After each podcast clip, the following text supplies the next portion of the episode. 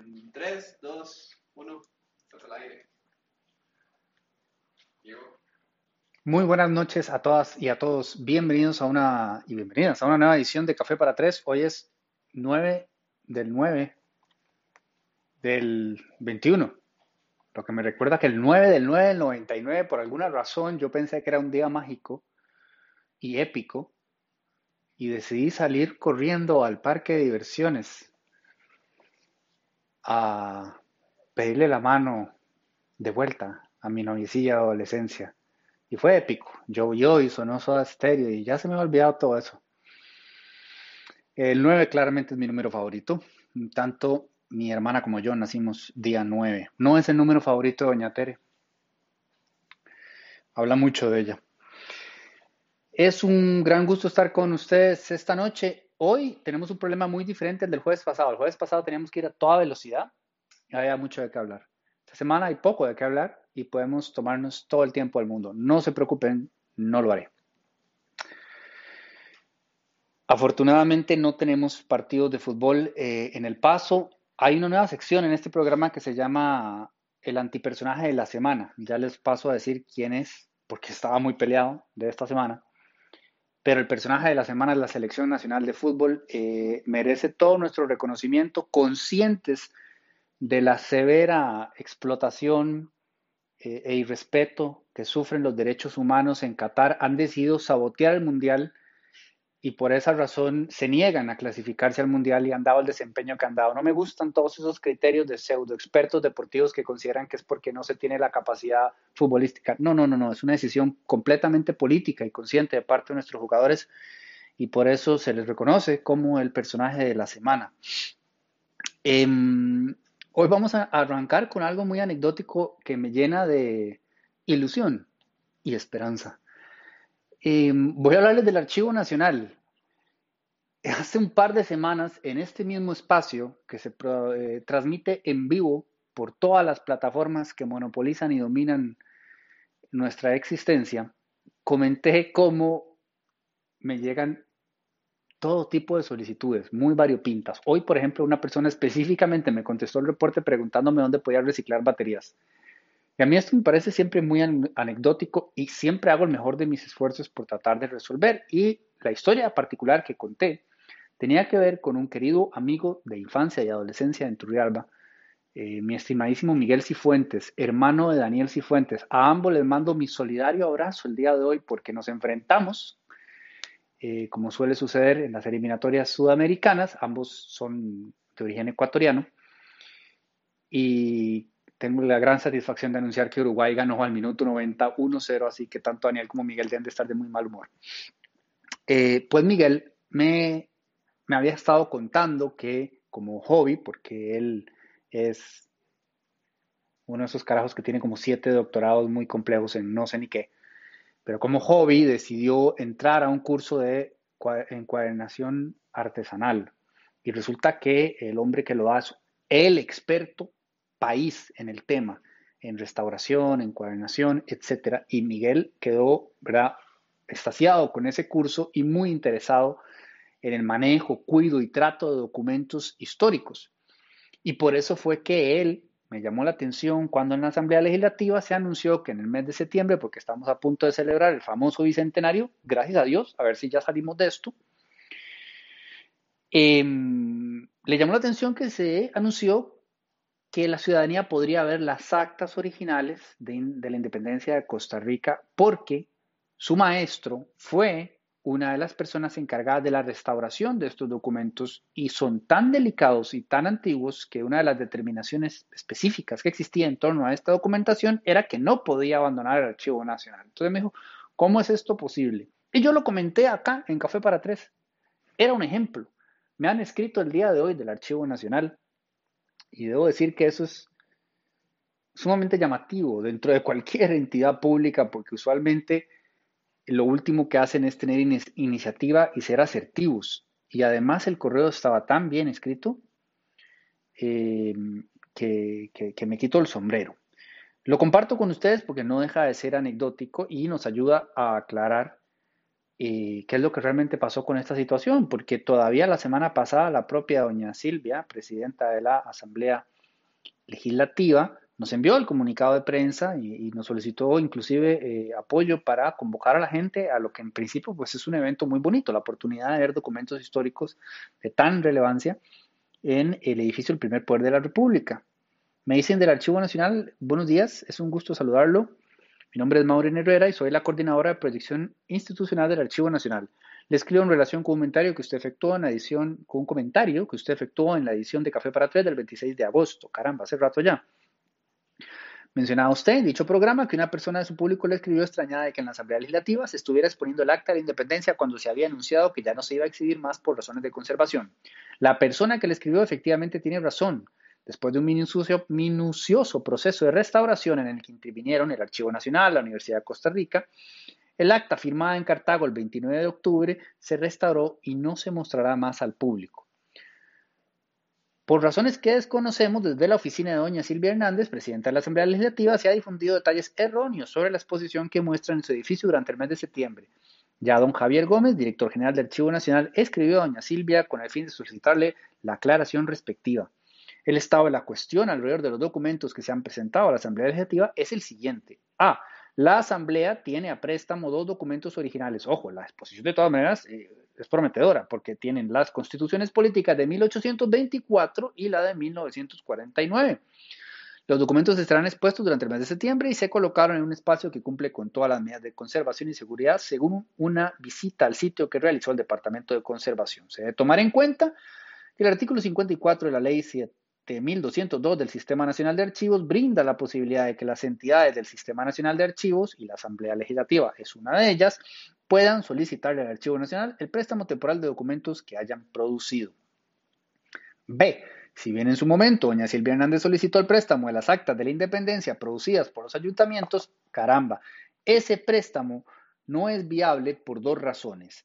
La ley 75 perdón, 720 no lo permite ya que dichos documentos no fueron producidos por la Asamblea Legislativa. Ojo al dato. Esos documentos tienen una restricción de facilitación basada en una resolución del Archivo Nacional amparada en los dictámenes emitidos por la Procuraduría, los cuales quedó debidamente acreditada la facultad de la Dirección General del Archivo Nacional para restringir por motivos de conservación y conveniencia el acceso y reproducción de fondos documentales que custodia. Es decir, esto no, no fue producido en la Asamblea Legislativa y por lo tanto el archivo tiene la potestad de decir hay que cuidarlo, no se presta. Y eso fue lo que hizo. Agradecemos su interés y, eh, seguimiento en el tema, eh, valioso para la ciudadanía, por tanto se trata de un patrimonio documental de todos los costarricenses. Entonces, en resumen, y esto no es culpa de doña Silvia, es que el, el, me adelanto, el antipersonaje de la semana es la Asamblea Legislativa. Y es la Asamblea Legislativa porque en el índice de transparencia latinoamericano se sacó un 51 de 100. Y lo que yo quiero que todos entendamos es que eso refleja, sí, el trabajo de la Asamblea Legislativa. Pero la Asamblea Legislativa representa y refleja a las y los costarricenses. ¿Ok? No nos separemos de eso. Nos representa. Entonces, acá hay una línea de equivocaciones propias de ese segmento específico de la institucionalidad que es el Congreso, el directorio de la Asamblea Legislativa, y no es la primera vez que meten las patas. Recordemos, bueno, a ver, solo estas dos semanas, o sea, para tirar para arriba, dijo Figueres en el anterior debate. Eh, si han estado escuchando Curul Llamas, habrán visto que Luis Manuel el otro día directamente me pidió permiso para ilustrar el reporte con el meme que se agarra así la cabeza, porque era desastre tras desastre, ¿verdad? Eh, tenemos, por supuesto, el caso del proyecto presentado por Poder Ciudadano Ya, eh, que finalmente prosperó, ¿veis? al cielo, hicieron todos los arreglos, hubo que hacer un veto y la cosa entera y darle vuelta para acá y vuelta para allá, porque a final de cuentas se mandaron los correos a una dirección que no existía del Tribunal Supremo de Elecciones. Entonces, esto acá parece ser un teléfono chocho grave, porque se anuncia como documento mm, principal, obviamente el más interesante de todos, el Acta de la Independencia de Costa Rica, y no está, nunca estuvo, nunca fue autorizado, y no se ha comunicado, más bien la comunicación oficial lo incluye. No, no está. Desde el Archivo Nacional nos lo han corroborado. Así que qué vacilón, qué bonito y qué simpático que eh, hasta en algo así, que podría considerarse pequeño, el programa tiene su incidencia. Mi saludo respetuoso y afectivo a los amigos del Archivo Nacional, quienes evidentemente hacen un muy buen trabajo y también evidentemente saben cómo funcionan los emails. Usted pone un nombre, hay una arroba, usted pone el dominio y usted eh, el punto lo que sea y lo envía y se garantiza que llega. Pero si usted inventa un correo electrónico que no existe, ahí vienen qué va a pasar. Ok, esa era la anécdota del principio del programa. Lo segundo es, quiero instarles a todas y a todos ahora mismo a dejarnos en los comentarios sus propuestas e ideas en torno a qué les gustaría que le preguntemos a los candidatos. Pero ojo, no estamos particularmente interesados en preguntarles por sus promesas. Eh, después de hacer un riguroso estudio científico académico de amplia cobertura a los espacios de debate y conversación que han tenido hasta ahora los candidatos y las candidatas, por ahora la candidata, he notado que la tendencia es a hablar de promesas, ¿verdad? Cada quien dice cuántos empleos va a generar, que 100 mil, que 200 mil, aquel iban a generar un millón y no se generó ni uno solo porque se terminó yendo a medio camino. Entonces, bueno, basta, va a haber mucho tiempo para hablar de promesas. Quisiera que aprovecháramos este ejercicio particular que piensa montar Delfino CR a partir de un comparativo, no hablando de promesas, sino de posiciones. Entonces, en sus comentarios, en este momento, por favor, dejen acá al pie del video la pregunta que usted le harían a cada persona candidata. ¿Cuál es su posición con respecto a PA? Pueden poner lo que quieran, nosotros vamos a hacer como una compilación y haremos tantas, rescataremos tantas como podamos eh, para luego poder hacer un comparativo. Porque resulta que de alguna manera hay que diferenciarlos. Eh, ya el otro día me decía doña Teresa con mucho atino que después de ver el primer debate de la UCAEP, donde estuvieron este, Linet, José María, eh, Rolando, Fabricio, ellos cuatro, ¿verdad? Nada más, sí.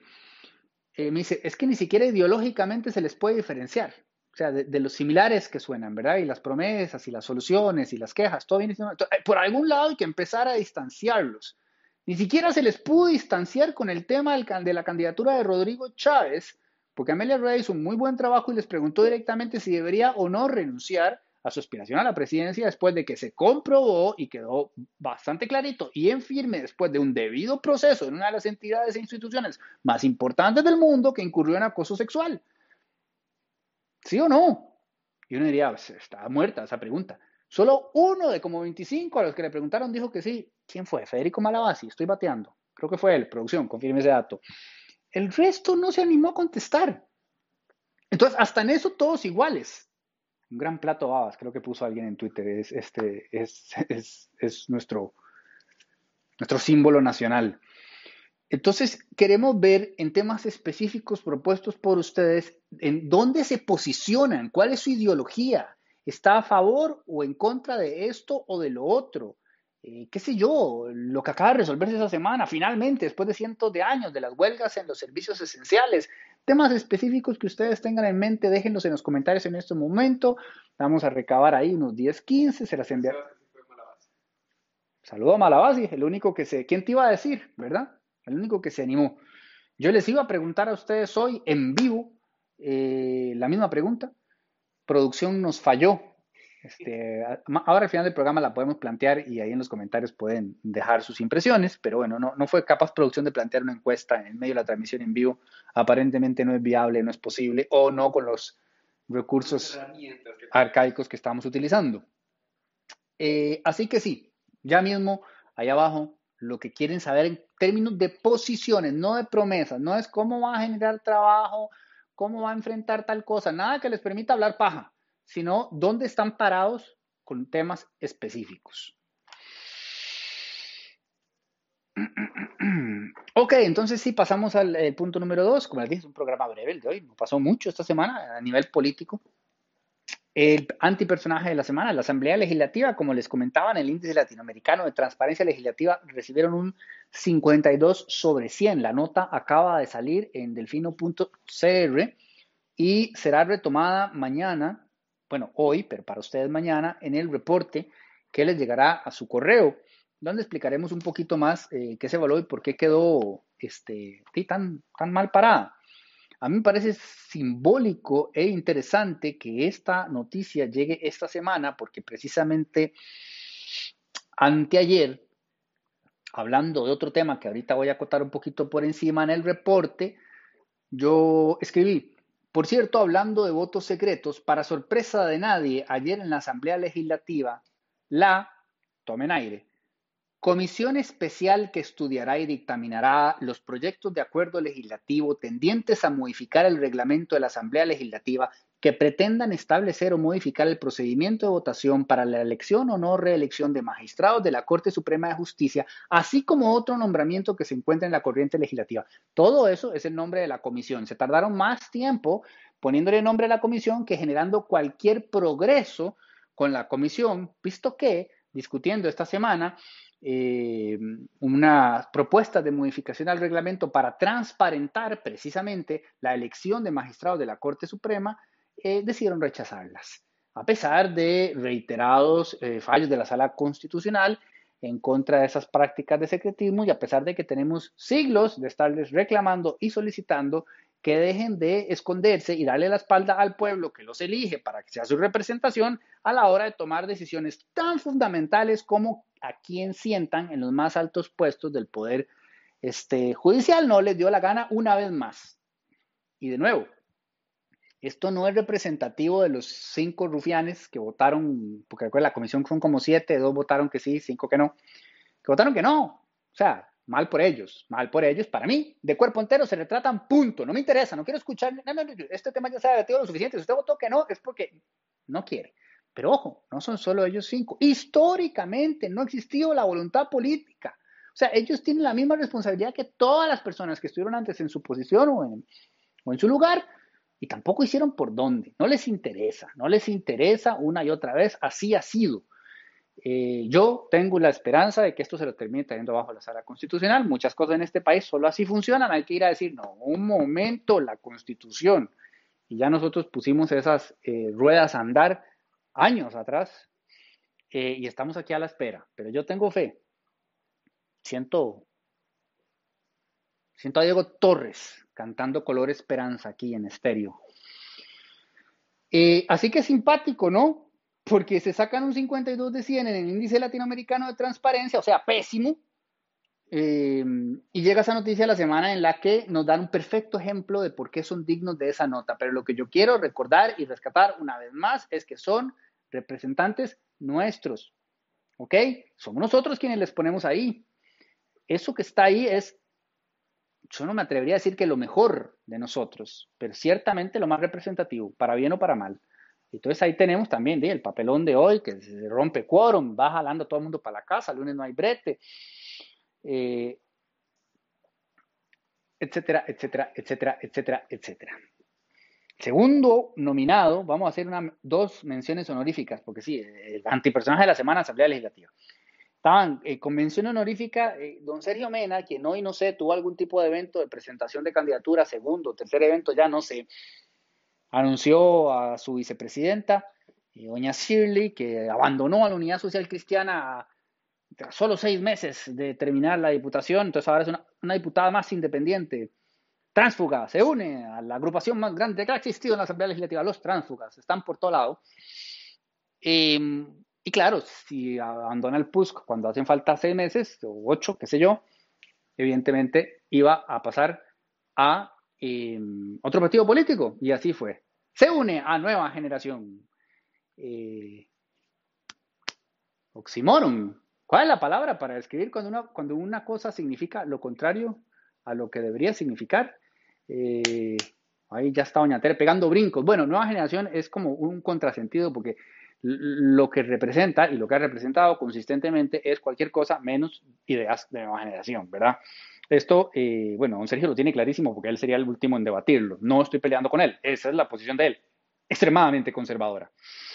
Entonces, eh, la nominación eh, va, porque, a ver, en este mismo espacio, me parece, la semana pasada yo señalé que me llamó poderosamente la atención un proceso de maduración en, en Fabricio Alvarado como candidato a la presidencia, por lo menos en el primer debate de la UCAE, donde lo vi como si fuera otra persona, mucho más preparado, mucho más leído, mucho más articulado, eh, mucho más moderado, para ser un candidato de verdad, completamente. Y no con el telele de la polarización que le caracterizó, caracterizó la vez pasada. Y a mí me parece que eso hay que reconocerlo.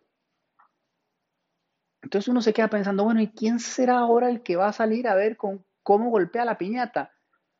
Este hombre, eh, don Sergio, hoy en el anuncio este, con una bandera, defendamos las dos vidas. O sea, como diciendo, esta va a ser la bandera de mi campaña. Bueno. De una. A ver si pone a todo el mundo eh, a pelear. Y, la tercera, eh, o la segunda mención honorífica antipersonaje de la semana para don Rodrigo Chávez, que me imagino, yo no sé, bueno, no, no sé quién, yo siempre me pregunto lo mismo, ¿quién asesora a esta gente? Alguien dijo, bueno, qué bronca en la que nos metimos con esto, ah, qué timing que salió este temita de del acoso sexual, este, di, ¿qué hacemos? No, no, hacete una buena campaña ahí como para distraer, algo que dé mucho de qué hablar.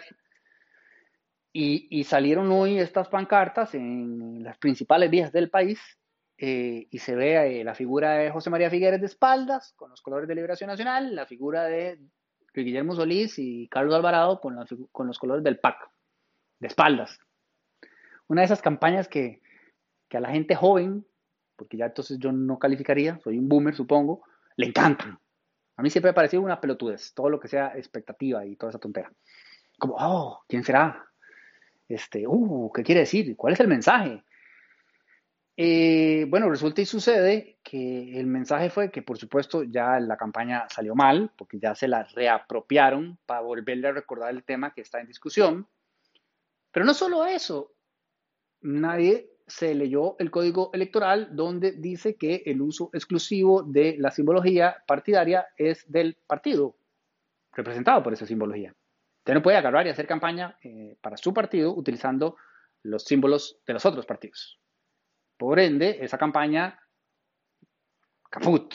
O sea, ya, ya brincó Liberación Nacional, brincó Zapote, que no, todavía no tengo muy claro por qué. O sea, como que me parece que quien debió haber brincado es directamente el PAC, no Casa Presidencial. Pero bueno, Liberación Nacional brincó, brincó Casa Presidencial, eh, están usando nuestros colores, tú, tú, tú. Y el tribunal hará lo que tiene que hacer, que es decir, eh, chao con esa campaña. O sea, ¿cómo, cómo llegaron a... Se imprime pasándole por encima algo tan básico y elemental. En este momento eh, planteo la pregunta que queríamos hacer eh, a nivel de encuesta, que es la que aparentemente se le complicó muchísimo contestar a la mayoría de las precandidaturas a la presidencia. ¿Debe o no renunciar Rodrigo Chávez a su aspiración a la presidencia de la República? Indíquenos en los comentarios en este momento sí o no y no se peleen podemos eh, discernir y tener distintos puntos de vista. Yo ya dije cuál es el mío, me parece que por supuesto. La respuesta no es sí, sino por supuesto. La mía, ¿verdad? Compartan las suyas en los comentarios en este momento.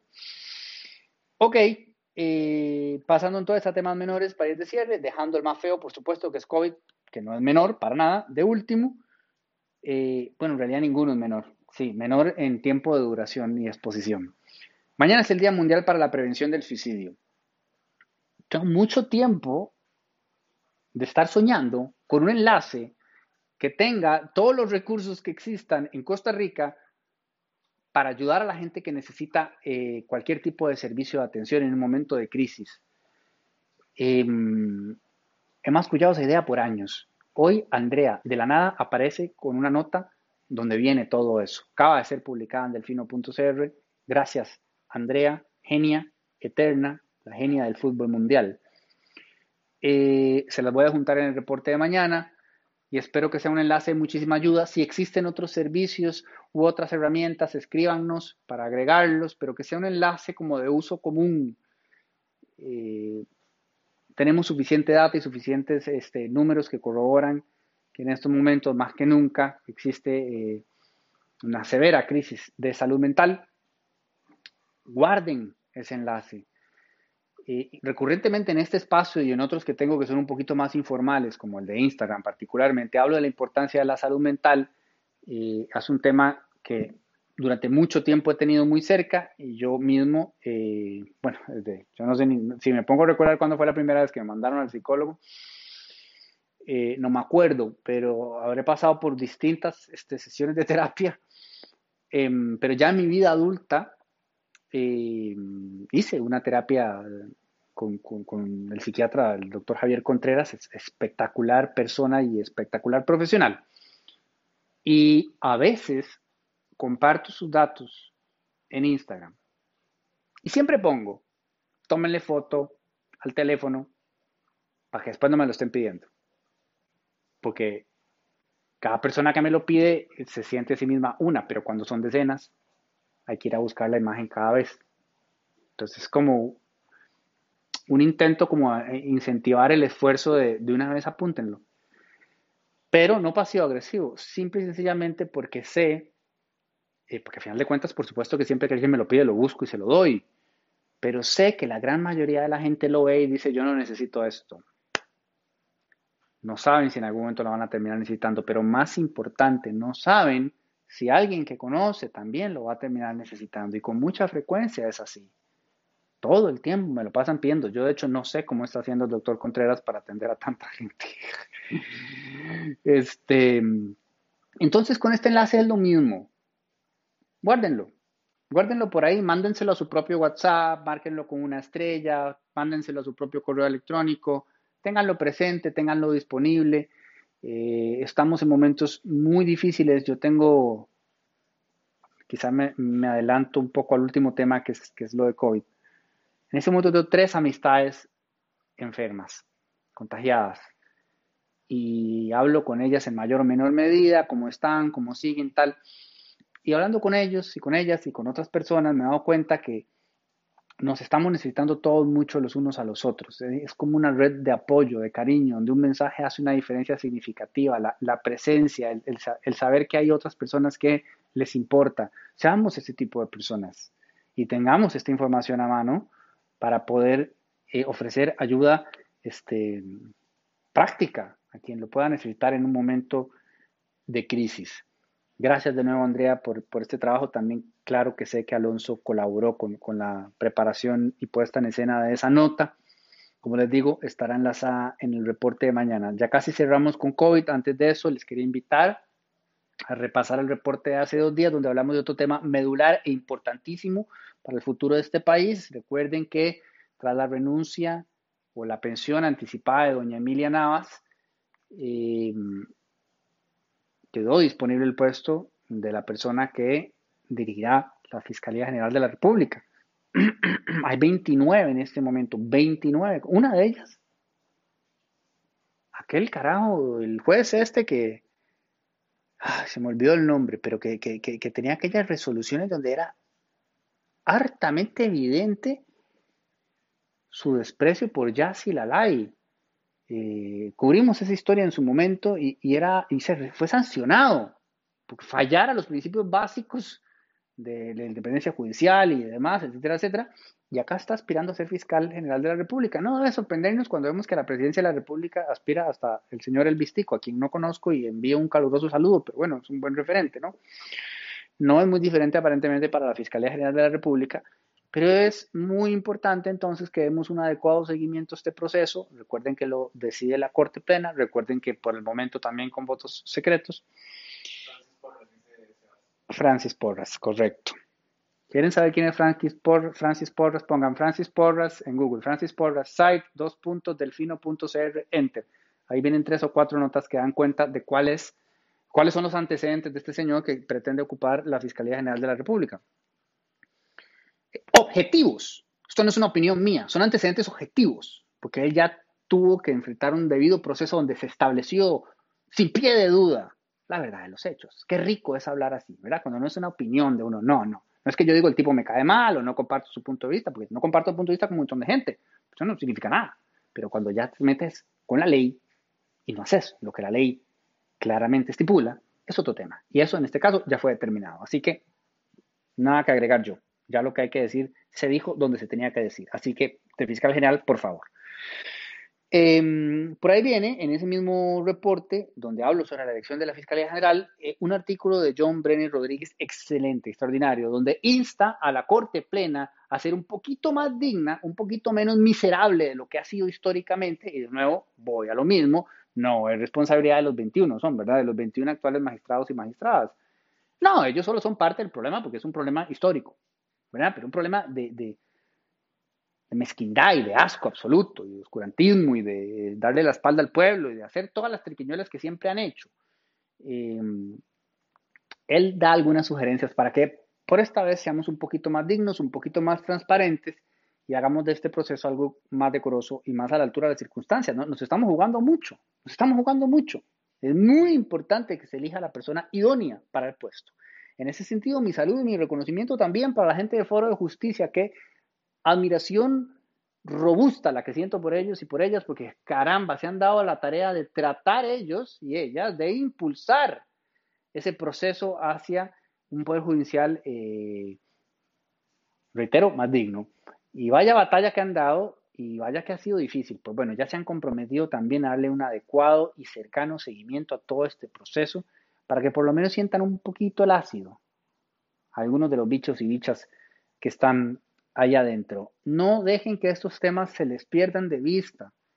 Eh, yo sé que puede ser muy abrumador, hay mucha cosa al mismo tiempo, pero saquen el ratito, entérense de qué está pasando y de cómo los puede terminar afectando, porque créanme, a todos y a todas nos afecta directamente.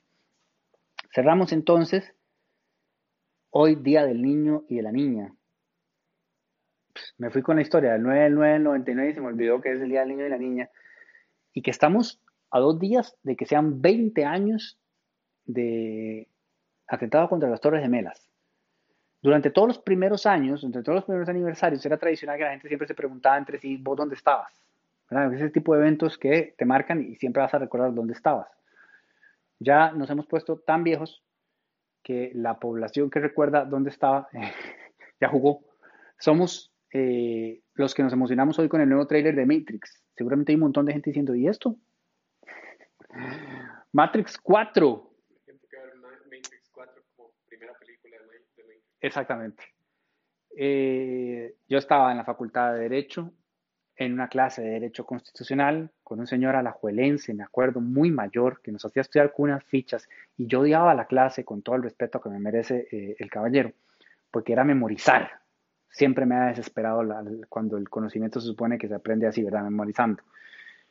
Y recuerdo que eh, en la SOA de Derecho estaban pasando las imágenes y todo el mundo tenía claro que estaba pasando algo muy grave y había un susto generalizado de qué tan grave podría ser. Y aquel hombre al principio como si nada. Obviamente todo el mundo jaló para la casa. Em, y eso que solo se había caído una torre en ese momento. En fin, 20 años.